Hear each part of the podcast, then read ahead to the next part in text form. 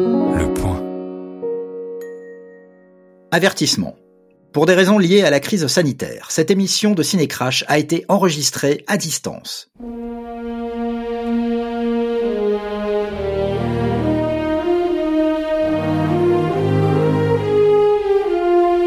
L'étoffe des héros, c'est un western. Et s'il y a bien un film influencé par John Ford, c'est celui-ci. Les types ne montent pas sur des chevaux, mais sur des fusées. Ainsi parlait en 1984, dans les pages du magazine Starfix, Caleb Deschanel, chef opérateur de L'étoffe des héros, The Right Stuff en version originale, chef-d'œuvre de Philip Kaufman sur les coulisses du programme spatial Mercury, qui entre 1958 et 1963 permit à l'Amérique d'envoyer ses premiers hommes dans l'espace. Et en effet, de la conquête de l'Ouest à la conquête de l'espace, il n'y avait qu'un petit pas que l'Amérique n'allait pas tarder à franchir au début des années 60, sous l'impulsion de la toute jeune NASA et la pression, entre autres, du président Kennedy via son mythique discours sur la nouvelle frontière. Sorti en 1983, adapté d'un best-seller de Tom Wolfe publié 4 ans plus tôt, L'étoffe des héros est en permanence habité par cet esprit pionnier tout au long de ces 3h12 qui filent à la vitesse de l'éclair. C'est une épopée totale, un film unique en son genre, du moins à l'époque, par son exceptionnel mélange d'ironie et de patriotisme, de satire politique et de grande aventure, de réalisme documentaire et de romantisme nostalgique de l'âge d'or, un régal des yeux et des oreilles grâce aux envolées lyriques de la magnifique bande originale de Bill Conti, que vous êtes en train d'écouter présentement.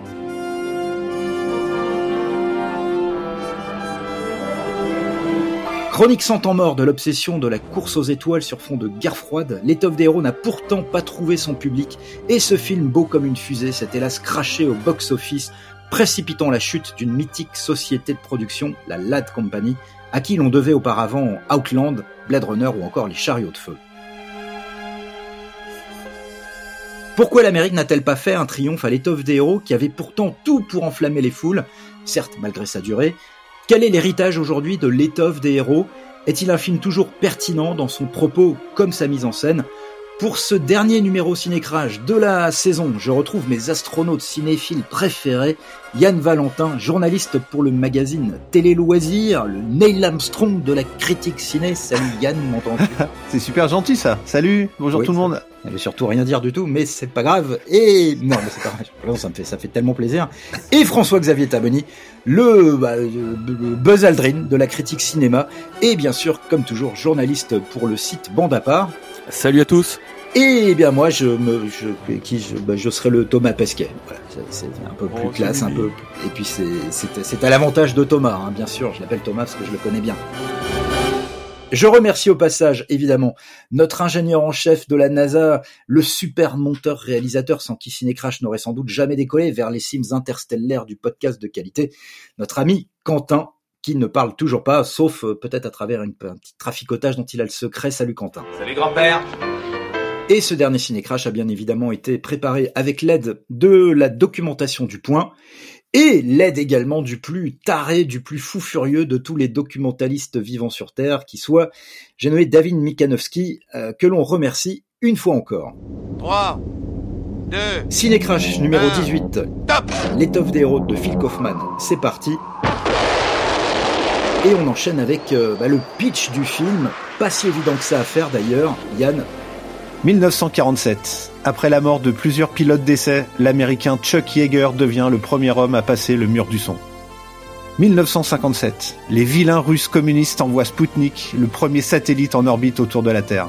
L'Amérique, tétanisée, répond en lançant un programme ambitieux pour conquérir l'espace. La NASA est née et le projet Mercury est lancé.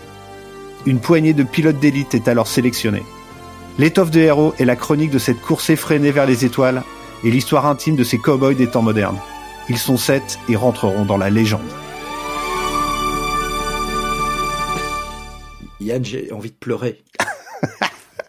Mais là, vraiment, tu t'es surpassé dans le lyrisme. C'est un truc de malade. Alors, c'est assez difficile d'aborder un film euh, aussi vaste et colossal que l'étoffe des héros. Hein. Je rappelle sa durée, 3h12.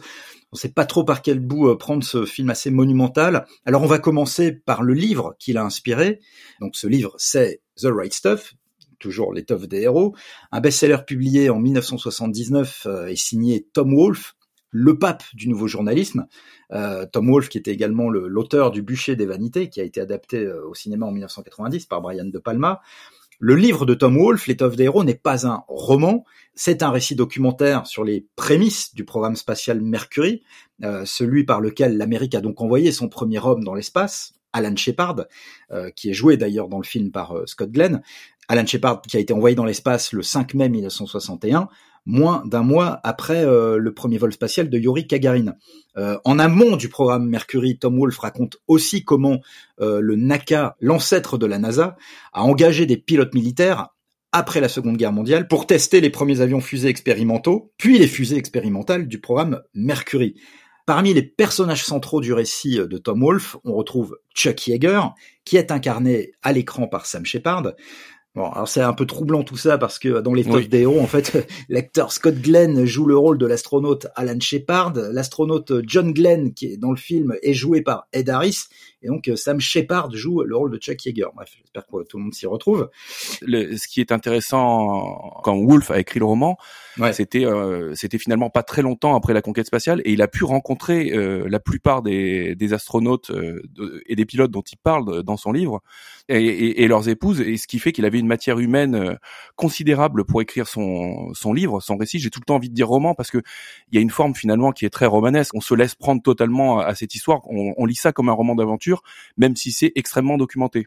Et même si Wolf plus tard s'est plaint euh, du manque de fidélité de Kaufman à, son livre, ce que Wolf, ce que Kaufman pardon a, vraiment réussi dans son film, c'est justement euh, de mêler ce que tu disais dans ton introduction, c'est-à-dire l'esprit romanesque, l'esprit d'aventure, au côté totalement documenté et réaliste de, l'approche de la conquête spatiale. C'est ce qui est fascinant à la fois dans le livre et à la fois dans le film. Donc on rappelle que le livre n'est pas un roman, donc hein, c'est vraiment un récit euh, documenté euh, euh, avec un travail d'enquête et de recherche inouï de Tom Wolfe, qui a vraiment reconstitué, en se basant sur énormément d'interviews, cette part de, de l'histoire de, de l'Amérique.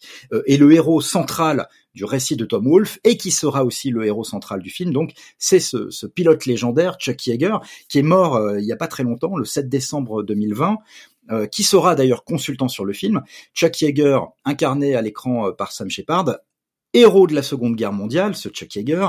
Euh, il a abattu 13 avions, je crois, à son actif pendant, pendant la guerre. Il a été lui-même, son avion a été abattu quelque part au-dessus de la France.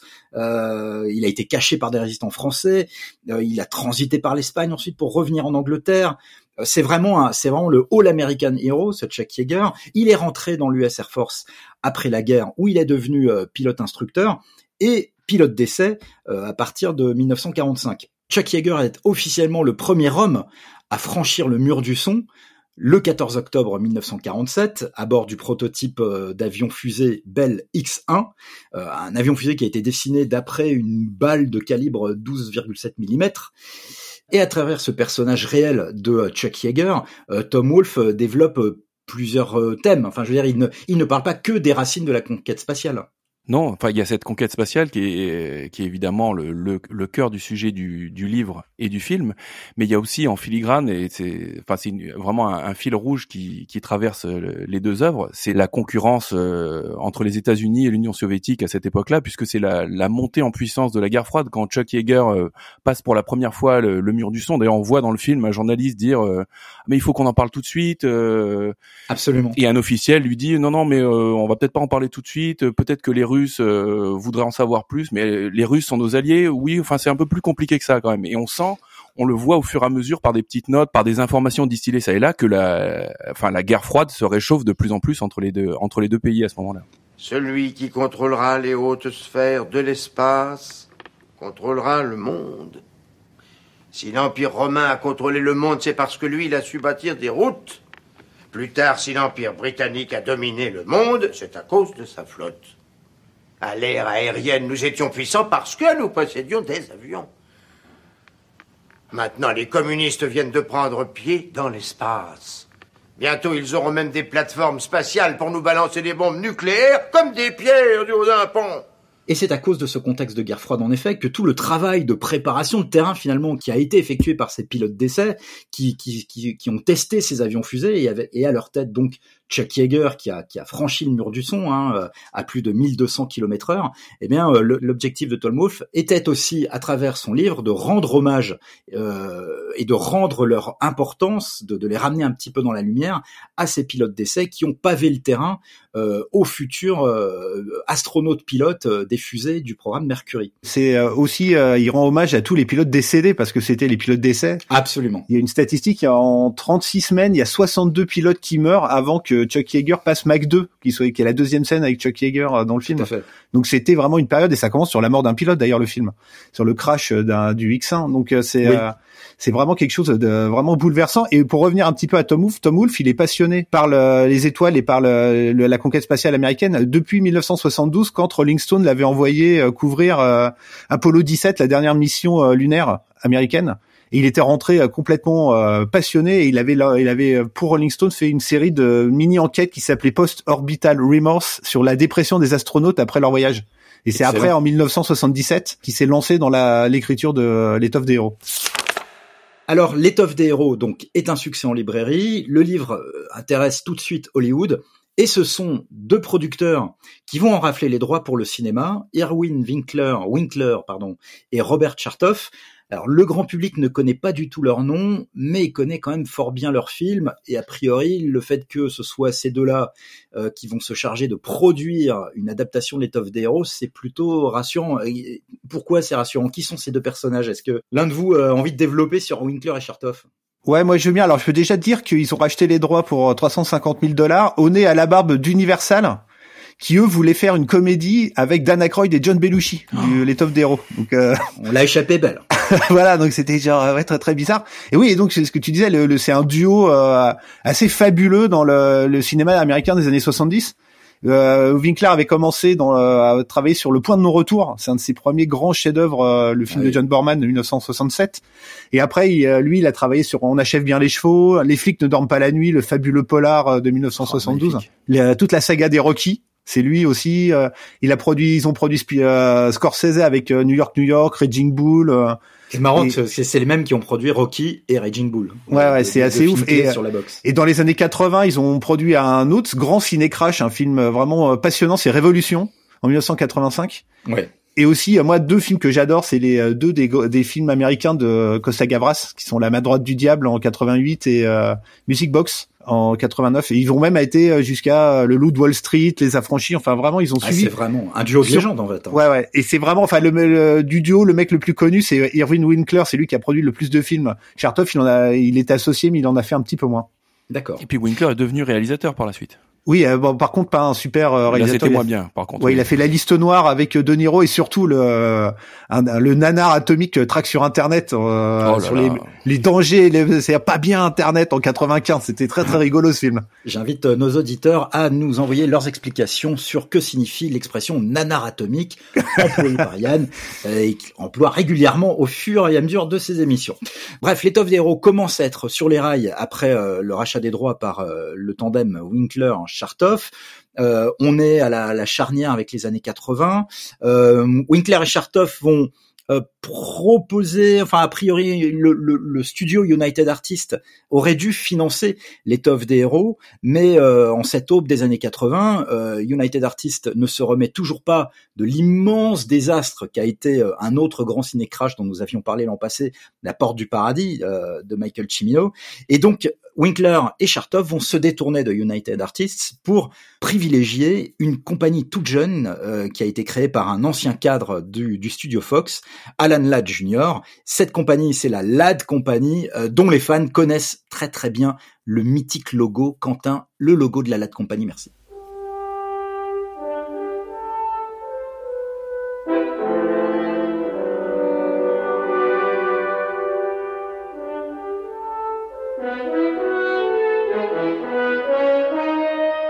ce petit thème assez inoubliable euh, composé par John Williams.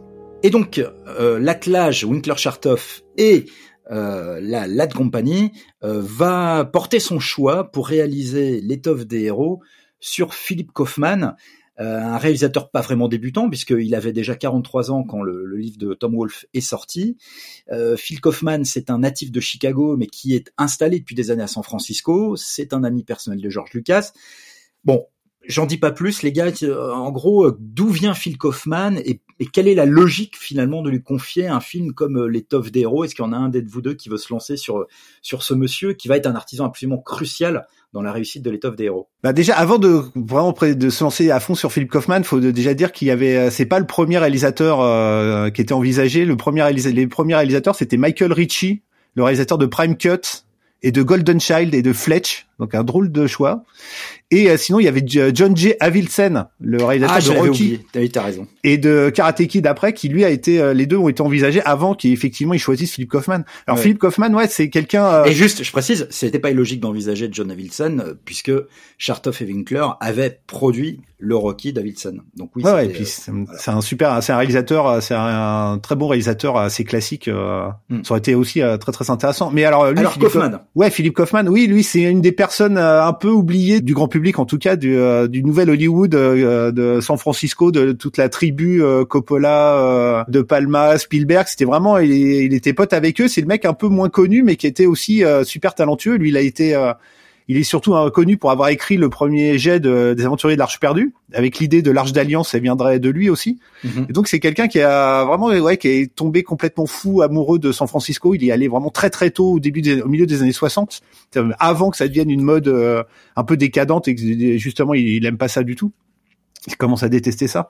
Et donc il a commencé euh, donc à travailler à Hollywood et il a fait euh, ses premiers films dans les années 60, donc premier qui a été qui a même eu un prix à Cannes. Et donc après, c'est vraiment une espèce d'auteur euh, qui un peu touche à tout, euh, qui a commencé à avoir un peu de succès à Hollywood. Il a travaillé sur, euh, il a écrit, il devait réaliser José Wells sur La Loi, le film d'Eastwood. Mais il s'est pas mal engueulé avec Eastwood. Hein, et il s'est fait virer par Eastwood. Et en fait, tu comprends un peu parce que quand t'entends Philippe Kaufman parler de son travail, tu sens qu'il est, il a quand même un petit ego. Et je pense qu'avec Eastwood, ça a dû bien. Et pourtant il y a un côté tellement eastwoodien dans euh, l'étoffe des héros. Moi, tu penses, je trouve que le personnage de Chuck Yeager, la manière dont euh, Sam Shepard le joue, on dirait euh, un des cowboys de d'Eastwood, quoi. Ouais. FX, par quels autres films avant l'étoffe des héros, Phil Kaufman s'est-il distingué aussi dans les années 70 le public français le connaît euh, pour le, Les Seigneurs, son adaptation du roman de, de, Richard Price, ou pour sa deuxième adaptation après celle de Don Siegel de, de l'invasion des profanateurs, son superbe film de SF avec euh, Donald Sutherland. Mais euh, c'est pour un autre film que Robert Chartoff et Erwin Winkler sont, sont venus le chercher, c'est pour The White Down, un film qui a été un, un échec total, sorti en 1974, un film d'aventure en, en pays esquimaux. Que, un film d'aventure en pays esquimaux, c'est original. Oui, oui, oui, c'est bah, c'est tellement original d'ailleurs que personne n'est allé le voir. Euh, Kaufman pensait même le présenter à, à Cannes euh, en 1974 et il se trouve que à la Paramount, qui produisait le film, il y avait un autre garçon qui était Francis Ford Coppola, qui venait de finir Conversation secrète et qui a dit "Bah non, c'est moi qui vais à Cannes avec Conversation secrète."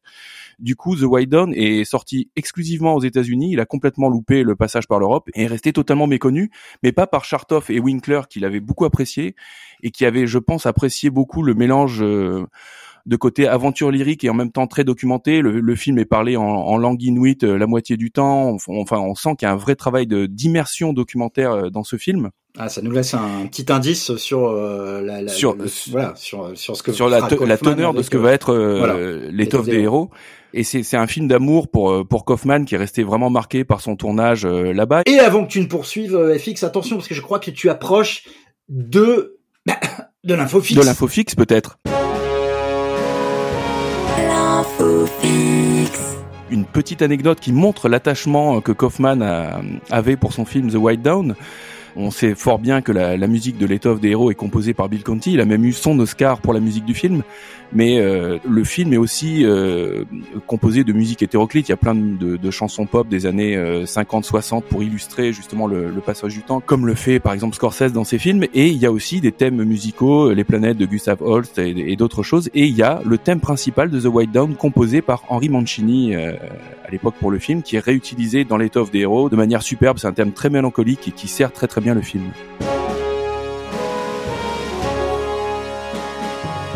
Merci pour cette passionnante info fixe, comme d'habitude, euh, François-Xavier. je précise que The White Dawn, c'est plutôt The White Dawn, hein, si la bonne prononciation, l'aube, euh, l'aube blanche, qui est un, film de 1974. Apparemment, j'ai l'impression qu'il n'est jamais sorti en France. Il n'y a pas de traduction de titre français en tout cas. Voilà, c'est un film euh, parfaitement inédit et en effet assez inconnu euh, du grand public français. Donc Philippe Kaufman est engagé euh, pour réaliser l'étoffe des héros et Parallèlement, c'est un scénariste de légende qui va également être embauché pour euh, écrire une première version du scénario. Euh, quel est ce scénariste, Yann?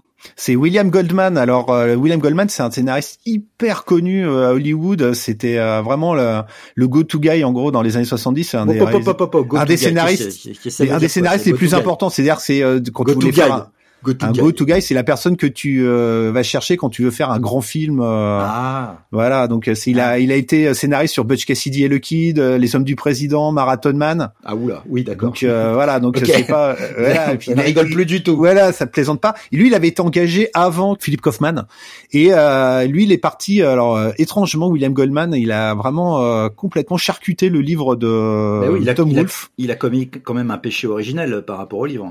Ouais, en fait, à la base, ce que voulait, euh, c'était une, en fait, c'est une, euh, le, le, scénario a été écrit, il a écrit le scénario dans une période très très trouble de l'histoire américaine, qui est vraiment l'arrivée de Ronald Reagan et la crise des otages euh, en Iran. Et donc, pour contrebalancer ça, quand une période d'énormes doutes aux États-Unis, il a voulu transformer ce, le, le, roman et le scénario en film ultra patriotique. Il a vraiment voulu mettre en avant ça, et il a pris la décision, euh, ouais, effectivement, le, de crime de lèse-majesté, de virer complètement le personnage de Chuck Yeager du roman, du film. Ah oui, ça c'est complètement dingue. Ouais. Et, euh, et, donc, et de mettre vraiment en avant euh, les, les, la personnalité des, des, astronautes en y allant à fond, en les montrant à coucher à droite à gauche, enfin vraiment mettons le curseur à fond là-dessus.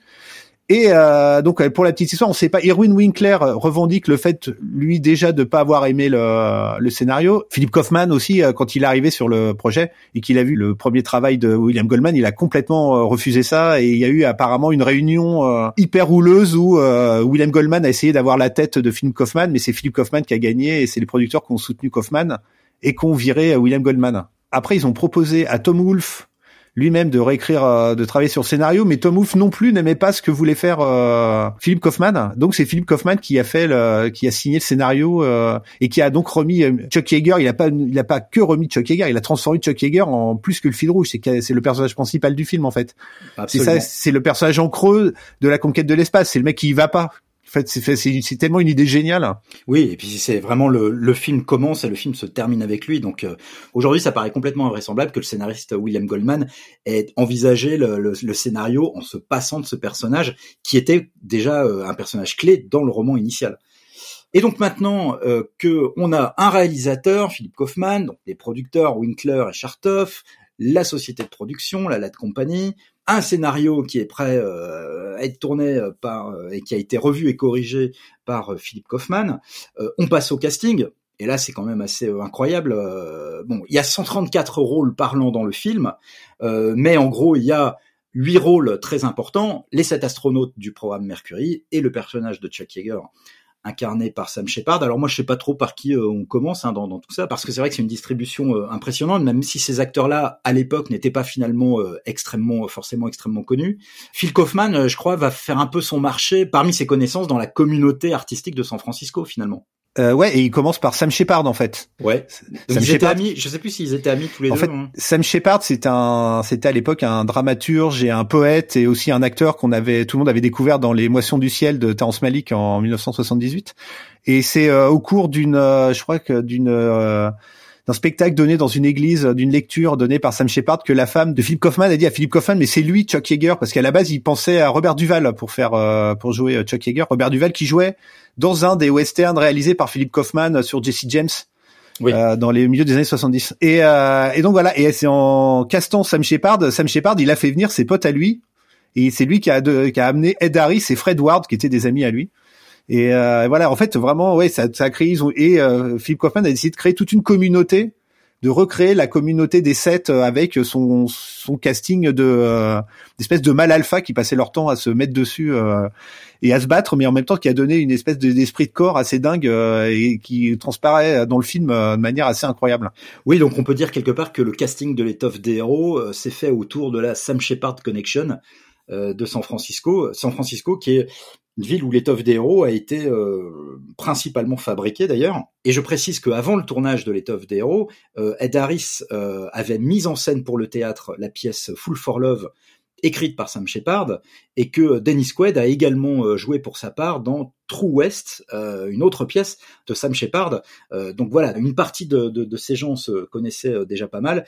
Et comme tu l'as dit, Yann, pendant le tournage de l'étoffe des héros, la présence même de Chuck Yeager, qui était engagé comme consultant du film, a beaucoup joué pour créer un esprit de corps entre ces acteurs, auquel Phil Kaufman demandait euh, amicalement mais fermement de euh, fréquenter le, plus souvent possible un bar de San Francisco assez connu pour reproduire l'esprit de camaraderie et vraiment d'authenticité qu'on ressent dans toutes les scènes euh, du film qui se déroulent dans ce, ce bar qui est un peu dans son jus quoi d'aviateur sur la barre d'Edwards et qui était le bar tenu par la propriétaire Poncho Barnes euh, auquel le film d'ailleurs accorde une place euh, assez significative à l'image. Attention, on a deux catégories de pilotes, nous, ici. On a les pilotes balèzes qui ont les avions pointus et on a les branleurs qui, eux, rêvent de piloter des avions pointus. Alors, messieurs les deux branleurs, que voulez-vous que je vous serve hein? Et surtout, euh, Pancho Barnes, le, le personnage, c'est une femme qui a vraiment existé, qui était une pilote, une aventurière euh, complètement euh, incroyable. Hein. Donc c'est c'est aussi c'est très très intéressant. Le truc pour continuer un peu sur le, casting. après, on a aussi Scott Glenn qui joue Alan Shepard. Scott Glenn, lui, il avait il avait il avait été viré du tournage de La Légende de Jesse James, toujours le, le film le western de Philip Kaufman, parce que un des acteurs le trouvait plus grand que lui et donc il, euh, il voulait pas travailler avec lui. Donc c'est vraiment une petite anecdote assez marrant. Et Dennis Quaid qui joue euh, Gordon Cooper, le plus jeune et le plus fou des pilotes, lui à la base ça devait pas être lui, ça devait être Ken Wall qui lui Ken Wall était l'acteur principal des seigneurs, ah bah, des seigneurs oui. Hmm. de euh, de... Philip Kaufman. Et, euh, et, donc voilà, en fait, c'est tout le casting, c'est vrai effectivement, c'est ce que tu disais, des, des, connaissances ou des gens qui avaient déjà travaillé euh, ou avec Sam Shepard ou avec Philip Kaufman. Parce que Veronica Cartwright, aussi, elle, allait jouer dans les euh, l'invasion des profanateurs. Génial, eh Veronica Cartwright que euh, incroyable, elle est euh, géniale dans le film. Ouais. Qu'on avait découvert en train en gamine se faire courser par les oiseaux dans le film d'Hitchcock quoi. Et exactement, et qui s'est fait asperger de sang lors de l'explosion ventrale de, de John Hurt dans Alien de Ridley Scott, évidemment. Ouais, parce que le casting féminin, en fait, on découvre autant les, effectivement les, les, les acteurs sont les hommes sont vraiment hyper importants, mais la grande modernité du film aussi, c'est donner autant de poids et d'importance au personnage féminin du film. Et, exactement, qui forme, elle forme une sorte de sororité euh, euh, assez assez touchante hein, euh, d'ailleurs. Euh, euh, et bon, il y a d'un côté l'épouse vraiment qui est une femme forte, hein, jouée par Barbara Hershey, qui est l'épouse donc qui joue le rôle de l'épouse de Chet Yeager. Et de l'autre côté, il y a en effet les épouses des astronautes et les, et, les, scènes entre elles sont dans le film sont vraiment savoureuses. Quoi. Les hommes, les hommes parfois ils sont si, oh, ils sont si cons.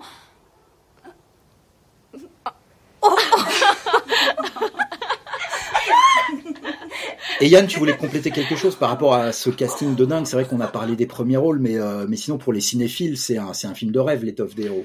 Mais oui, euh, complètement, parce que euh, toi, par exemple, un des rôles, un des sept pilotes qui fait quasiment de la figuration, vu que c'est pas un des personnages principaux, est joué par Lance Hendrickson. Genre, eh c'est genre une espèce d'acteur absolument fabuleux. T'as aussi Jeff Goldblum, Jeff Goldblum qui jouait déjà dans l'invasion des profanateurs, qui fait un duo comique avec Harry Shearer. Ils font les deux recruteurs de la NASA. Ah, et Harry Shearer, future voix des Simpsons. Voilà, Harry, Harry Shearer, la voix de Ned Flanders dans les Simpsons. C'est un acteur euh, comique américain qui joue aussi dans Spinal Tap, il me semble.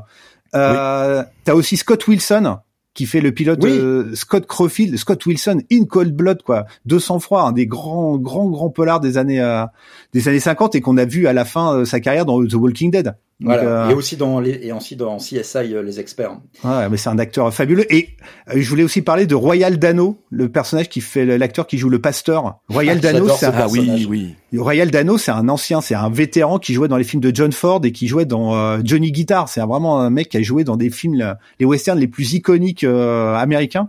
Et il a un rôle, son personnage de pasteur. C'est c'est à la fois un pasteur et t'as l'impression que c'est l'incarnation de la mort ou du destin.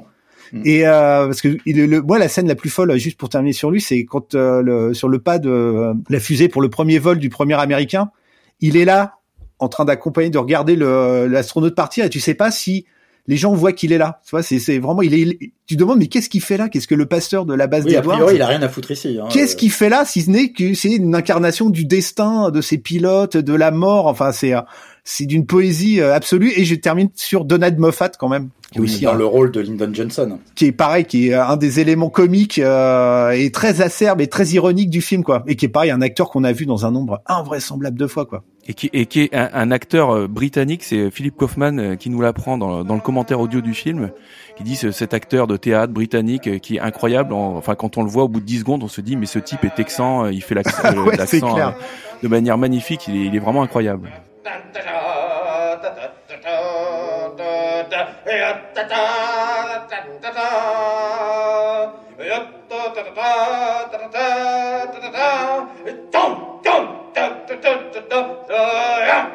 Parallèlement à ce casting, euh, un élément clé de la fabrication de l'étoffe des héros, c'est le souhait de Phil Kaufman d'en faire donc un film qui va fusionner littéralement la fiction et les images d'archives. C'est vraiment euh, la volonté de faire de l'étoffe des héros un film dans l'esprit du livre de Tom Hall finalement, donc un film quasi documentaire.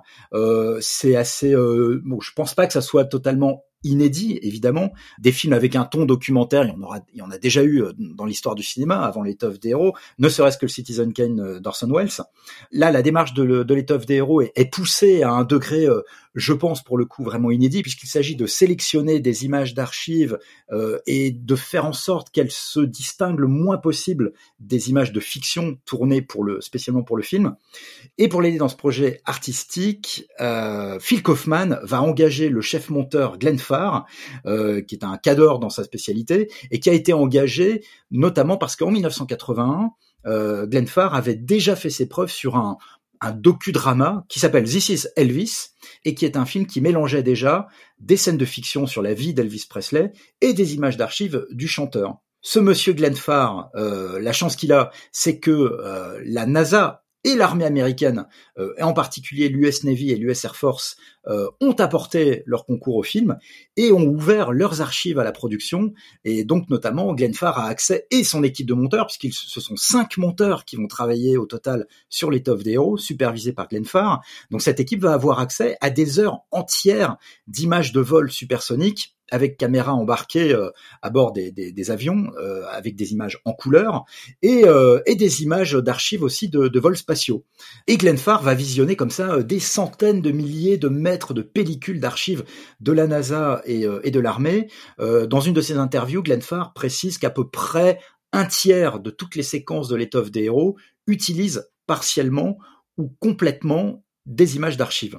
Et en cela, on peut dire que l'étoffe d'héros a un peu précédé euh, le travail que fera plus tard euh, un Robert Zemeckis sur euh, Forrest Gump, par exemple, lorsqu'il s'amuse à, à, mélanger des images du président Kennedy avec avec Forrest Gump, qui est d'ailleurs un hommage littéral à l'étoffe des héros, puisqu'il lui remet une médaille. Enfin, c'est la même, c'est la même scène. Ah ouais. Sauf, sauf que Zemeckis triche avec les images de synthèse que ne pouvait pas faire Philippe Kaufman et son équipe à l'époque. Et surtout, Philippe Kaufman, il en a parlé, ça le faisait beaucoup rigoler parce qu'il expliquait effectivement, c'est exactement la même scène quand Kennedy il fait tomber la médaille et la remonte. Et en fait, il expliquait que dans Forrest Gump, ça a coûté un million de dollars la scène et que lui, euh, c'est juste avec des plans de coupe, euh, il a réussi à faire exactement la même scène. Quoi. C'est, elle est même encore meilleure la scène dans, euh, dans les d'héros.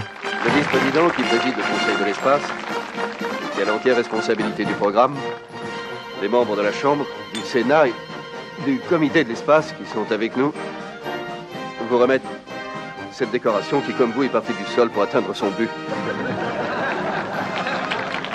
ça fonctionne complètement. Et ça, c'était au service d'une intention artistique de Phil Kaufman, qui était de s'approcher au plus près de la réalité. Il s'est même battu avec les, techniciens des effets spéciaux euh, qui lui fournissaient au début des images, euh, des images de vol spatial tellement belles et tellement léchées. Il disait mais on, on va jamais y croire, ça, enfin ça fonctionne pas. Il faut que ce soit plus euh, plus cru, plus mouvementé, euh, et ce qui a révolutionné aussi leur travail sur les effets spéciaux.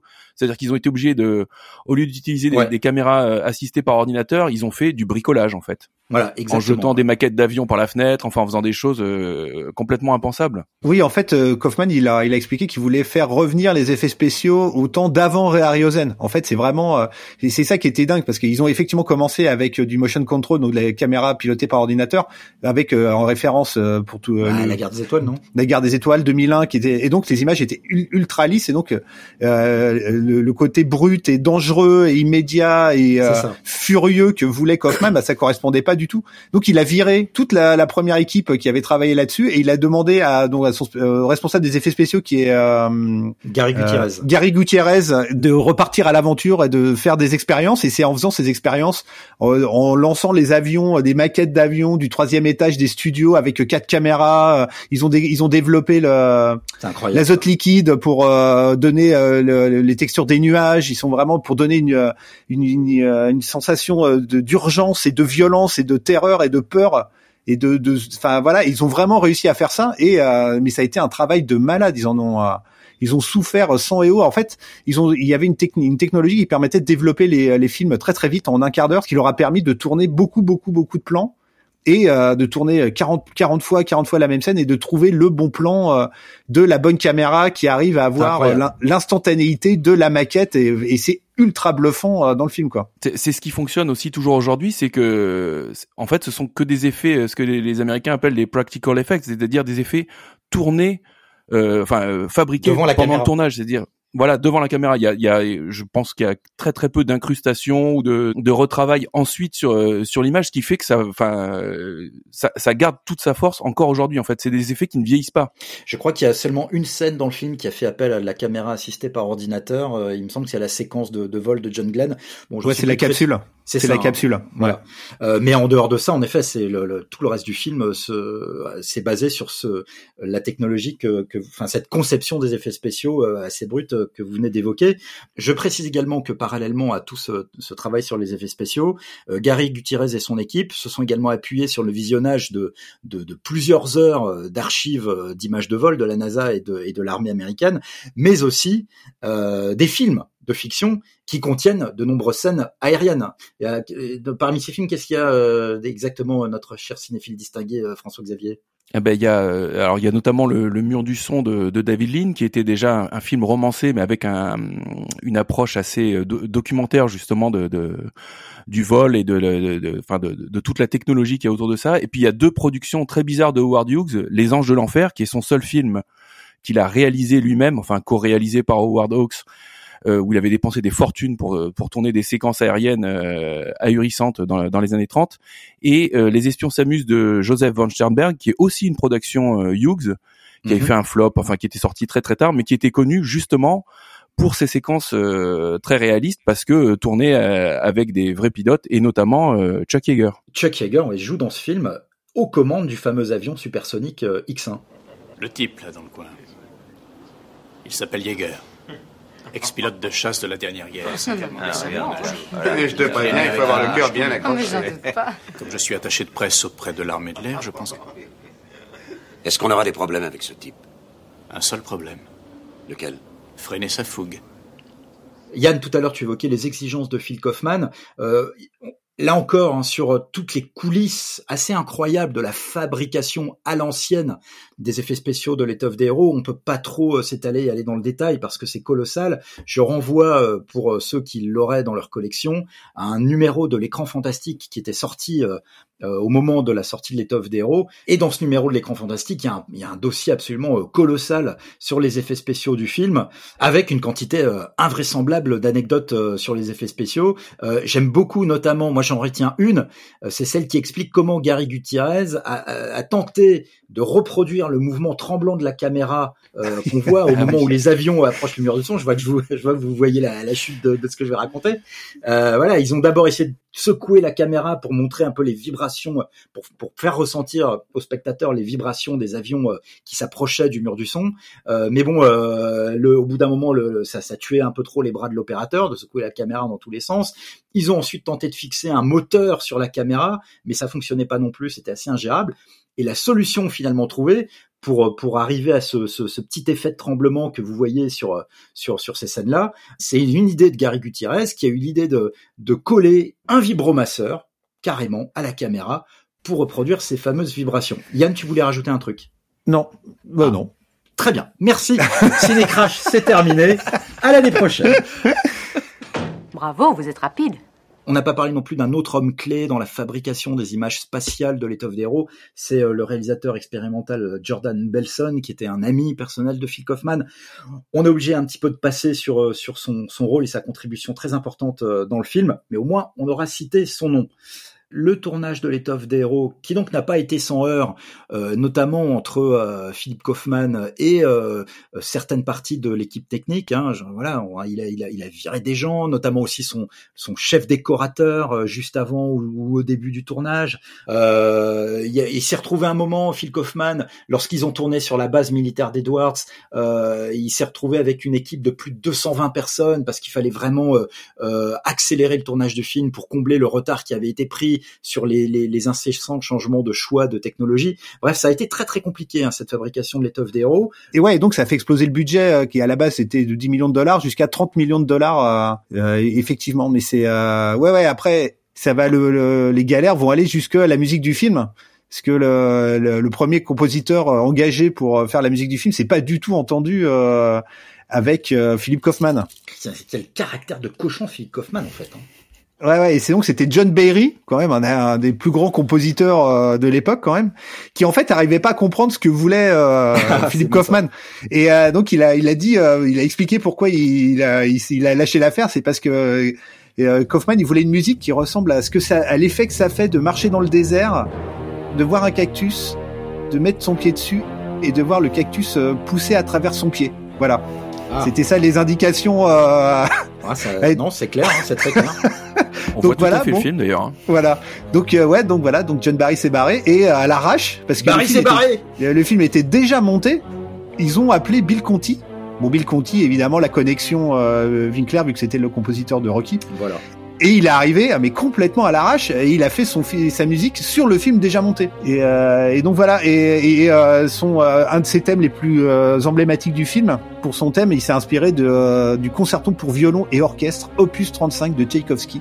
Il y a beaucoup de références à la musique classique dans sa BO, qui est magnifique. Vraiment, qui est magnifique, qui est assez courte sur la bande originale telle qu'elle est sortie dans le commerce du film. Ouais, en plus, elle est sortie super tard. C'est quand même une, une, une musique qui a eu l'Oscar et euh, elle a mis, euh, elle, est sortie euh, officiellement genre fin des années 2000 en CD quoi. C'est vraiment assez assez dingue. C'était une musique un peu culte, très très dur à trouver.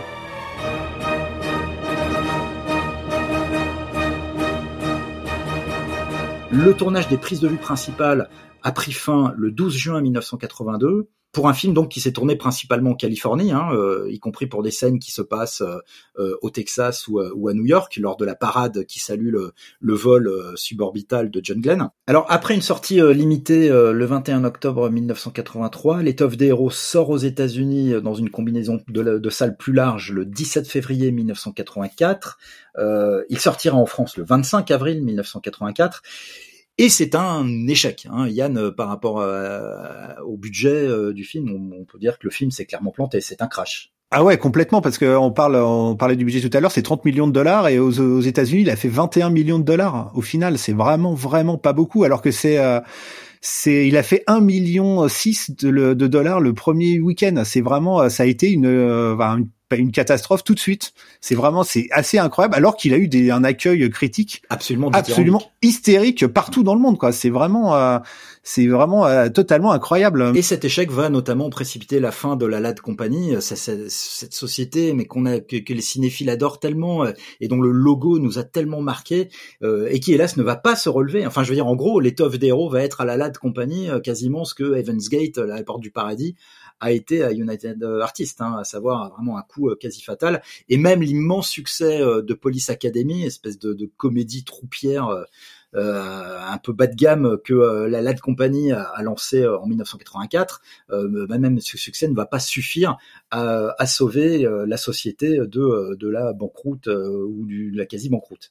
Donc pourquoi cet échec finalement alors qu'on a un film qui est porté au nu par la critique, qui est effectivement un film formidable, qui célèbre l'esprit euh, patriotique euh, américain et qui rend hommage à une partie très importante de l'histoire de l'Amérique, hein, la conquête de l'espace. Donc pourquoi cet échec? Est-ce qu'on peut l'imputer à la longueur du film, par exemple, parce que le film était trop long, 3h12, on le rappelle Oui, probablement, à, son style aussi, au mélange de, donc de fiction et de, côté documentaire. Le fait qu'il n'y avait pas vraiment de vedette non plus, c'est quand même pour un gros budget comme ça, euh, pour un film épique. Ouais c'était peut-être un peu surprenant. Euh, on avait l'habitude de voir des super productions justement avec des, acteurs ultra connus jusque dans le dixième rôle. Là, c'est pas le cas.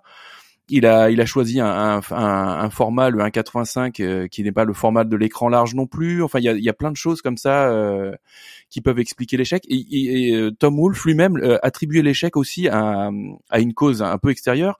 C'est la campagne de John Glenn à l'époque, qui était sénateur donc l'astronaute John Glenn faisait campagne euh, pour les primaires américaines pour la pour l'élection de 1984 en fait. Oui, celle où finalement Ronald Reagan a été réélu. Oui, voilà. Et, et John Glenn, donc qui était un, désespoir du, du camp, euh, un désespoir, pas un désespoir, euh, du camp euh, du camp démocrate.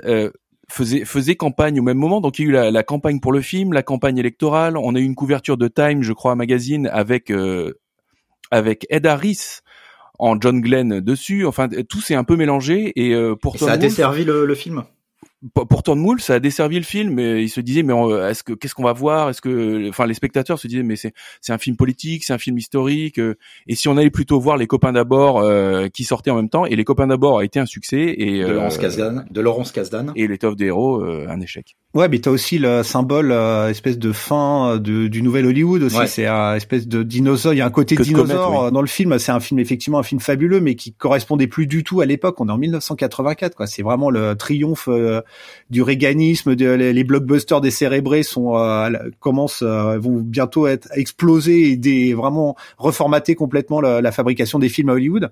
Et vraiment ce film-là, il, symbolise vraiment la fin, le crépuscule du ah nouvel Hollywood et avec euh, bah c'est même euh, c'est limite une caricature quoi. C'est un, un, grand film ample majestueux long euh, pour adultes réfléchi ironique quoi et qui se plante. Vraiment c'est vraiment il y a, y a, tous les grands films du Nouvel Hollywood quasiment se sont plantés au box office parce qu'ils avaient une ambition qui ne correspondait pas forcément forcément C'est d'ailleurs de constater que euh, deux ans après la sortie de l'étoffe d'héros, un film comme Top Gun, qui est, qui est aussi un film avec des pilotes euh, d'avions à réaction, euh, et qui est l'antithèse. Et qui est l'antithèse totale. Ouais, bah, totalement. oui, voilà. Top Gun, lui, va mettre dans le mille au box-office avec un traitement beaucoup plus, euh, euh, avec un traitement beaucoup plus, euh, comment dire, un peu primaire. Voilà, bravo. Ouais. mais le film a ses qualités aussi. Hein, ceci est une autre histoire. Et peut-être justement, et là je passe en même temps euh, à l'analyse un peu du film, euh, il y a ce côté euh, quasi documentaire qui a pu peut-être perturber les gens, puisque Philippe Kaufman lui-même a qualifié son film de plus long film de l'histoire du cinéma sans aucune intrigue. Et c'est vrai qu'il y a une sorte de faux rythme un peu quand on revoit aujourd'hui Étoffe des héros, un, un, un, ton qui est assez atypique finalement. Ça aussi, ça a peut-être perturbé le spectateur américain. Oui, il y a cette opposition peut-être dans les dans, dans, les tonalités justement, le fait que le, le, film puisse être acerbe avec un humour même euh, même un peu troupier parfois, euh, scatologique, tout ça. Enfin, il y a des choses comme ça et il y a un ton extrêmement mélancolique en même temps. Ça, ça désarçonne beaucoup quand euh, quand on le voit, même quand on le revoit. Et même si le, moi, je trouve que le film fonctionne toujours aussi bien, mais je, je comprends qu'il puisse laisser les spectateurs de côté, par contre.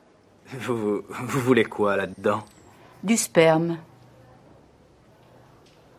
Pour étudier quoi La mobilité spermatique et autres facteurs. Oui, mais je ne... On s'y prend comment pour... Euh, hmm? Les meilleurs résultats s'obtiennent par cette méthode. On fait appel au fantasme, on accompagne d'une bonne masturbation, laquelle débouche sur l'éjaculation pour rebondir un peu sur ce que disait FX, c'est que le, film est un film vraiment carrément antipatriotique en fait, et je pense que c'est aussi un des grands éléments euh, qui fait que le, film n'a pas marché. C'est euh, tout le côté acerbe, tout le Barnum. Euh, c'est à la fois hein, le culte de l'américain, de l'homme américain, de l'aventurier, et en même temps la critique vraiment très très dure et très ironique du système et de la politique. C'est un quelque part assez assez eastwoodien aussi, je trouve. Le côté l'homme contre l'homme contre le système ça glorifie l'homme, mais ça défonce le système. Et c'était une époque où c'était là, ils voulaient glorifier le système aussi, ils voulaient glorifier le pays. Et on peut dire que je suis pas rancunier, hein, parce que quand tu dis le film désingue le système, le film désingue aussi, mais énormément la presse et les journalistes, hein, en tout cas ceux, de l'époque. T'as même euh, ce fameux motif sonore récurrent du film à chaque fois qu'on voit les photographes s'agglutiner pour photographier euh, les euh, et interviewer les astronautes. Il y a cette espèce de bruit qu'on entend dans, dans la bande son du film qui revient tout le temps, qui est espèce de mélange entre les, les flashs qui crépitent euh, des, des, journalistes et euh, une espèce de bruit qui évoque quand même une, une sorte d'armée de cancrelats, quoi. Tu vois, c'est euh, hmm. et il y a, y a, une vision de la presse qui est assez dévastatrice, comme étant à la fois euh, l'outil indispensable euh, à la notoriété euh, des astronautes. Qui, euh, sans la presse, il y a finalement il n'y a pas de légende puisque c'est la presse qui fabrique la légende. C'était le magazine Life qui avait organisé cette fameuse séance photo euh, et cette couverture avec la photo des sept astronautes du programme Mercury, mais en même temps, euh, Philippe Kaufman euh, présente les journalistes comme bah, voilà quoi, une, une, armée de nuisibles quoi. Ouais, et surtout il a en fait il a engagé une troupe oui, de oui, comédia dell'arte qui s'appelait les Fratelli ah Bologna. Et en fait, c'est tout le temps les mêmes. C'est ça pour ça en fait, il a vraiment rendu c'est le l'entité médiatique, c'est un ah personnage à part entière. Ridicule, hein du film quoi. Et oh. pas tant que ça parce qu'à la fin t'as quand même un, plan sur un des, un des journalistes sur le, le, le, décollage de Gordon Cooper à la fin. Mais oui, en fait, il a vraiment c'est un personnage en soi et c'est euh, il a voulu se transformer euh, donc prendre sa troupe de, de quasiment de mime et donc c'est vraiment euh, ouais, c'est une espèce d'entité qui tourne autour et c'est assez impressionnant quoi. Et euh, vous les entendez là-bas?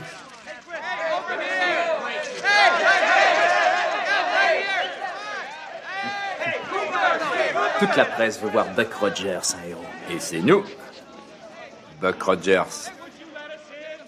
Ces messieurs là-bas sont arrivés à faire de nous les sept pilotes les plus fabuleux de toute l'Amérique.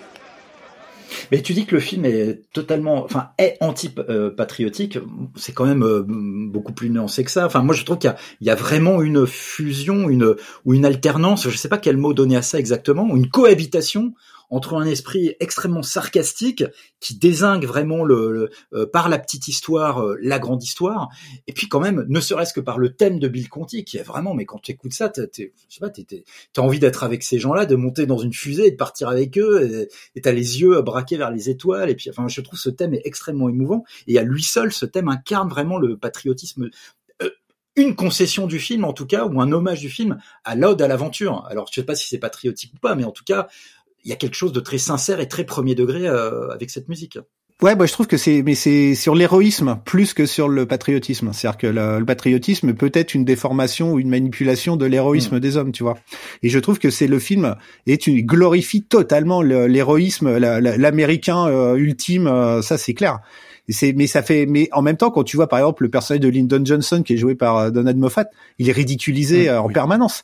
Et le, pour moi, la, pour moi, la scène la plus forte et la plus acerbe, c'est la fin quand euh, ils arrivent euh, au Texas oui. et euh, et t'as le grand spectacle avec le barbecue et t'as en même temps t'as euh, Jaeger qui va essayer de battre son dernier record, le dernier record qu'il a battu dans un avion et c'est un contraste absolument dingue entre le, le, Barnum que sont devenus les astronautes, mais qu'un Barnum indispensable. Effectivement, c'est ce que tu disais, c'est indispensable. Et en même temps, l'homme seul euh, contre lui-même pour l'aventure. Cette scène, euh, ce, ce, ce, montage parallèle est absolument saisissant avec cette espèce de, de musique et de cette danseuse sur le clair de euh, lune. Avec ses mais en même temps, c'est bouleversant. Qui est incroyable. Elle ressemble à la lune elle ressemble à la lune. Toi, c'est comme c'est une espèce de personnage c'est euh, que Jaeger pourra jamais atteindre parce que t'as aussi la frustration du personnage de pas y être allé. Enfin bon, c'est euh, très riche. Hein. Et je trouve que c'est c'est très triste en fait. Il y a une, une grosse mélancolie et c'est pas du tout basique à la gloire de l'armée et tout parce que c'est euh, c'est vraiment la gloire des hommes. C'est ça qui est qui rend le film très très beau et qui dénonce aussi, qui montre euh, un peu comme ce qu'a pu faire euh, Eastwood avec Mémoire de nos pères, la dénonciation du Barnum médiatique qui, qui, détruit dans le, film d'Eastwood qui détruisait les, les soldats. Bah, clairement, le, le, le héros pur du film pour Phil Kaufman, c'est Chuck Yeager, hein, encore une fois. Et t'allais dire un truc, FX non, je disais que la, scène était bouleversante. Enfin, elle, est, elle, est très intelligente, ce, ce montage alterné dont, tu parlais, Yann, et en même temps, elle est très émouvante sur, sur le clair de lune de Debussy. Enfin, il y a un truc, euh, il y a une émotion qui passe, et en même temps, il y a effectivement, il y a, y a la satire, il y a le fait qu'il y a les deux mondes qui s'opposent. Enfin, c'est, mais ça, ça participe de la grande intelligence du film. Hein.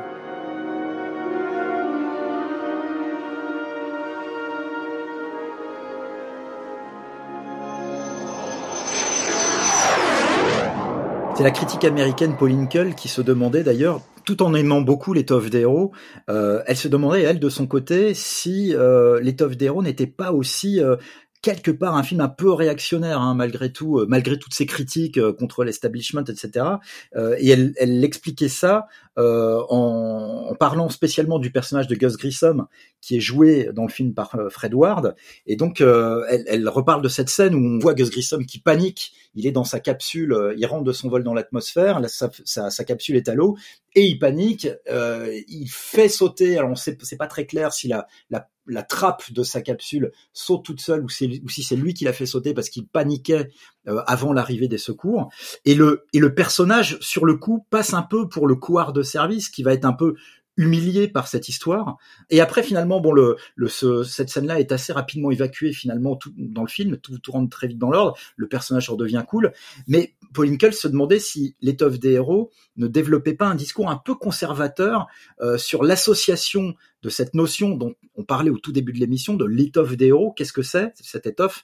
Et, pour elle, le film associe cette notion d'étoffe à la notion de courage physique. Alors sachant que tout un chacun peut se montrer euh, lâche dans certaines situations et courageux dans d'autres, euh, bah, finalement voilà, est-ce qu'il n'y a pas un aspect un petit peu réactionnaire du film à lier ça au courage physique? Bon, mais peut-être que moi je me perds dans mes considérations. Euh.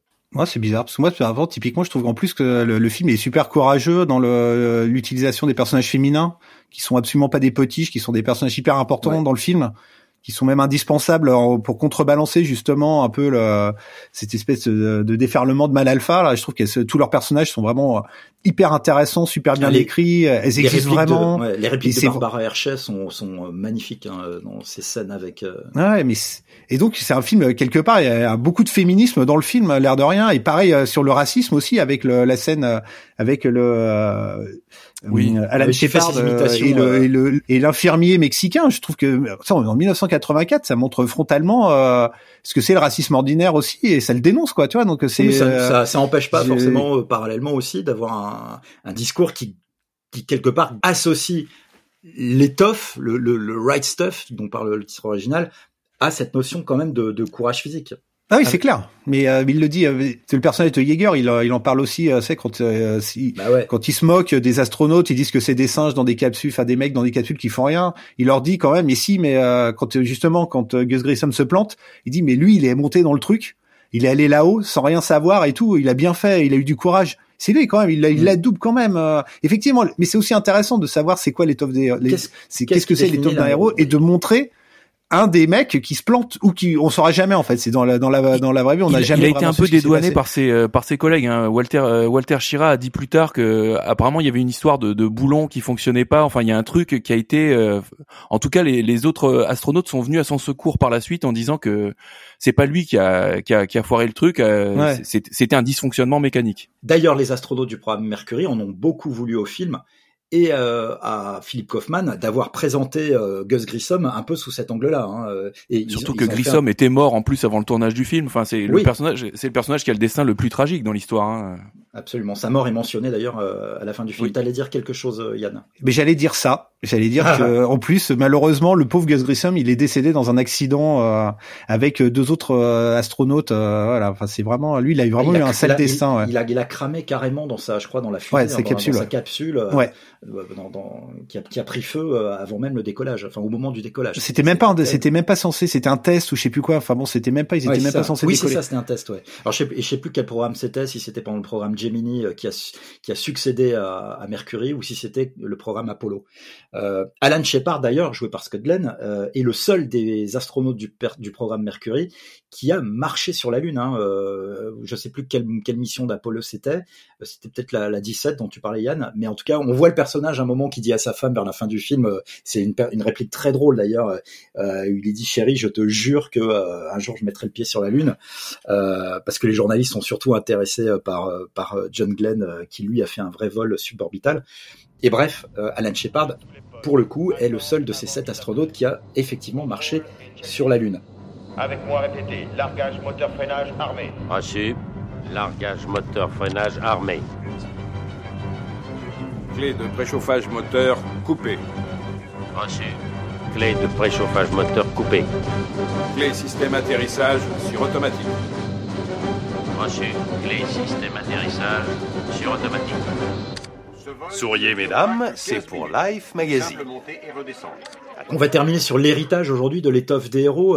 Euh, est-ce qu'on lui, est-ce qu'on lui voit des héritiers? Est-ce que c'est un film qui est un, aux yeux des cinéphiles, clairement, c'est un chef-d'œuvre qui n'a rien perdu de son aura. Mais est-ce que le grand public connaît bien l'étoffe des héros aujourd'hui? Et est-ce qu'il y a des films qui ont été influencés ou des séries influencées par l'étoffe des héros?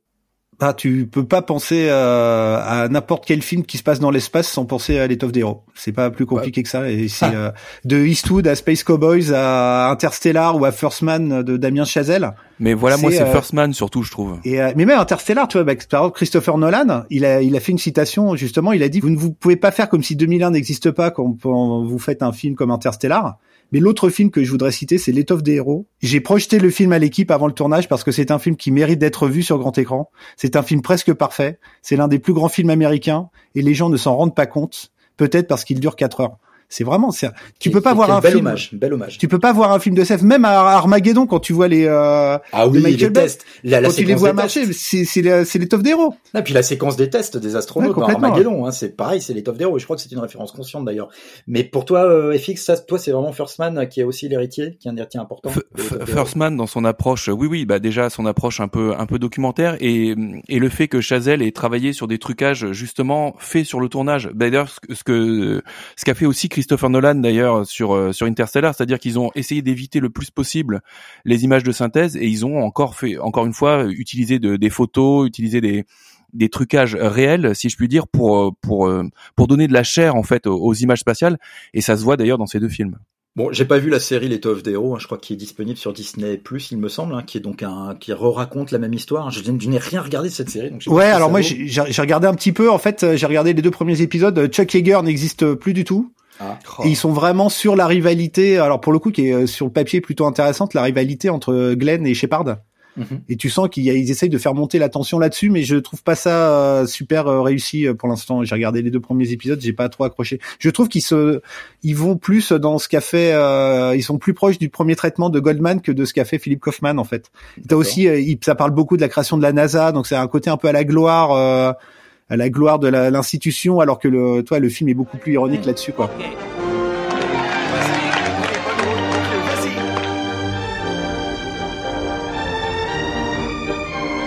À travers le hublot, je vois le soleil.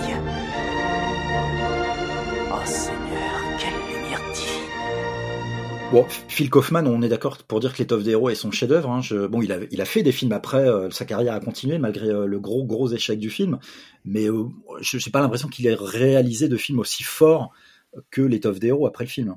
Après, non. Moi, je suis un très grand fan de son Invasion des profanateurs, mais euh, c'est vrai que l'étoffe des héros, c'est c'est un sommet. Enfin, mais, euh, au-delà de sa carrière à lui, comme tu disais, c'est un c'est un chef-d'œuvre du cinéma américain, tout simplement. Et un chef-d'œuvre, donc qu'on vous invite euh, à découvrir si vous ne l'avez pas vu ou à redécouvrir si vous l'avez déjà vu. On, nous, on l'a revu évidemment comme d'habitude pour préparer cette émission. Et euh, bon, moi, j'ai été euh, bluffé euh, à nouveau et euh, comme au premier jour. C'est vraiment un film sublime, à la fois drôle, touchant, spectaculaire, intime, en effet thématiquement extrêmement riche. Donc, voyez ou revoyez l'étoffe des héros. C'est un film vraiment qui élève l'âme et qui est euh, disponible en Blu-ray chez Warner, alors comme d'habitude avec zéro bonus euh, dans l'édition française. hein.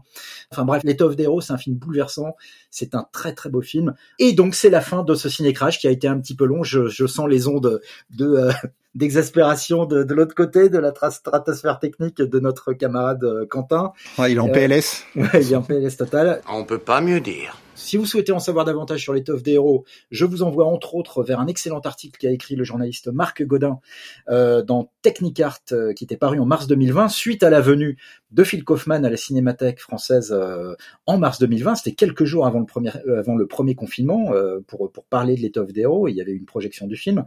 Et je vous renvoie également vers ce dossier incroyable de l'écran fantastique dont on a parlé tout à l'heure sur tous les effets spéciaux du film. Écran fantastique de l'époque, hein, paru. Et celui de Starfix aussi. Ah oui, très, bien très, sûr. euh, Alors, série, qui était très bien aussi. Alors c'est avec la forteresse noire, un autre magnifique euh, ciné-crash. Exactement, et numéro culte euh, que ce hors-série de Starfix. Merci François Xavier. Le programme Mercury était terminé. Quatre ans plus tard, l'astronaute Gus Grissom périt ainsi que les astronautes White et Chaffee dans l'incendie de la capsule Apollo. Ciné Crash numéro 18, c'est terminé. Dernier Ciné Crash de la deuxième saison. Je vous remercie bien, chers camarades, d'avoir été là euh, depuis le début. Euh, François-Xavier Taboni du site Bande à et Yann Valentin euh, du magazine Télé Loisirs.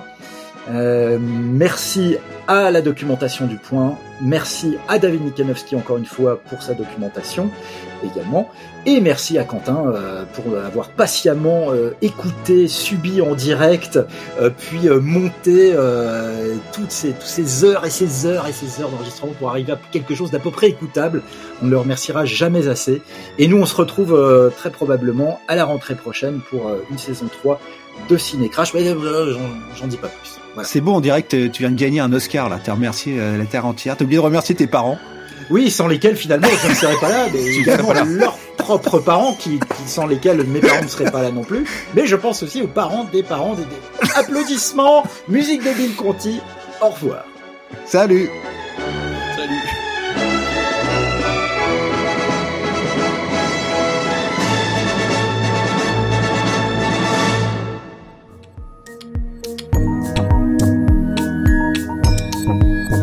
Cinécrash est un podcast du Point Pop, le label du Point consacré à la pop culture. Un podcast imaginé et présenté par Philippe Getch.